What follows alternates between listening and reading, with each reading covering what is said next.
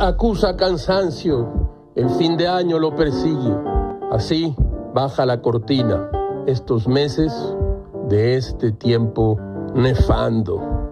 Pero no deja de traerle sorpresas al amplísimo estudio. El Instituto Nacional Electoral mandó una tutela preventiva ordenada por la Comisión de Quejas y Denuncias en contra del presidente de la República para proteger la equidad de la contienda electoral por las declaraciones que cometió en Baja California y en la mañanera invitando a la ciudadanía a reflexionar su voto.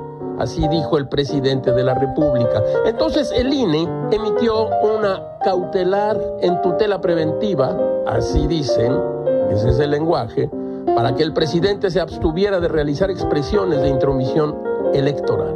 ¿Y qué ocurrió? Ocurrió que el tribunal, máxima autoridad en estos asuntos, revocó la cautelar, o como se diga, y estableció por primera vez en su historia una medida de apremio contra los tres consejeros que integran la comisión de quejas, Adriana Favela, Claudia Zavala y Ciro Murayama. Así como usted lo oye, Gil se quedó con el ojo cuadrado. La decisión de la sala superior permite en los actos y en el acto que los servidores públicos intervengan en las elecciones. ¡Ay, güey!